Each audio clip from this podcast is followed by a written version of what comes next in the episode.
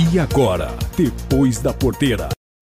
Bolsa de Chicago teve altas consecutivas de terça a sexta-feira nessa semana, com as importações de soja em grãos pela China no mês de março somando 7,77 milhões de toneladas, um avanço de 82% frente ao mês anterior.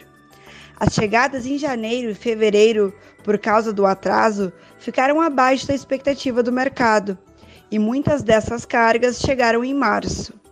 Nessa sexta-feira, 16 de abril, o contrato maio de 2021 atingiu a máxima de 14 dólares e 37 centes por bushel, maior nível desde dia 26 de março.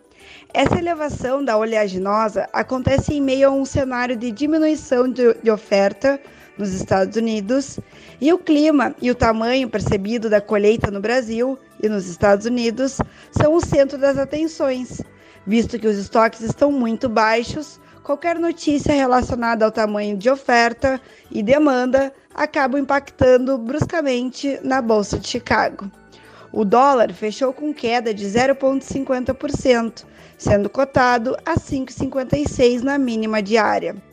O dólar acumula quatro dias de desvalorizações consecutivas, frente ao real, muito importante o acompanhamento diário das informações que impactam o mercado da soja. E para isso, tu também pode contar conosco. Além, é claro, de fazer os melhores negócios com todo o acompanhamento que você merece. Nos mande uma mensagem para o número 054 99922 2121 e receberá nossos informativos sobre o mercado da soja. Nos siga nas redes sociais, Franciele Link e Moeda da Terra, especialmente para o programa Depois da Porteira. Um abraço a todos. Esse foi o Depois da Porteira, o agronegócio em destaque.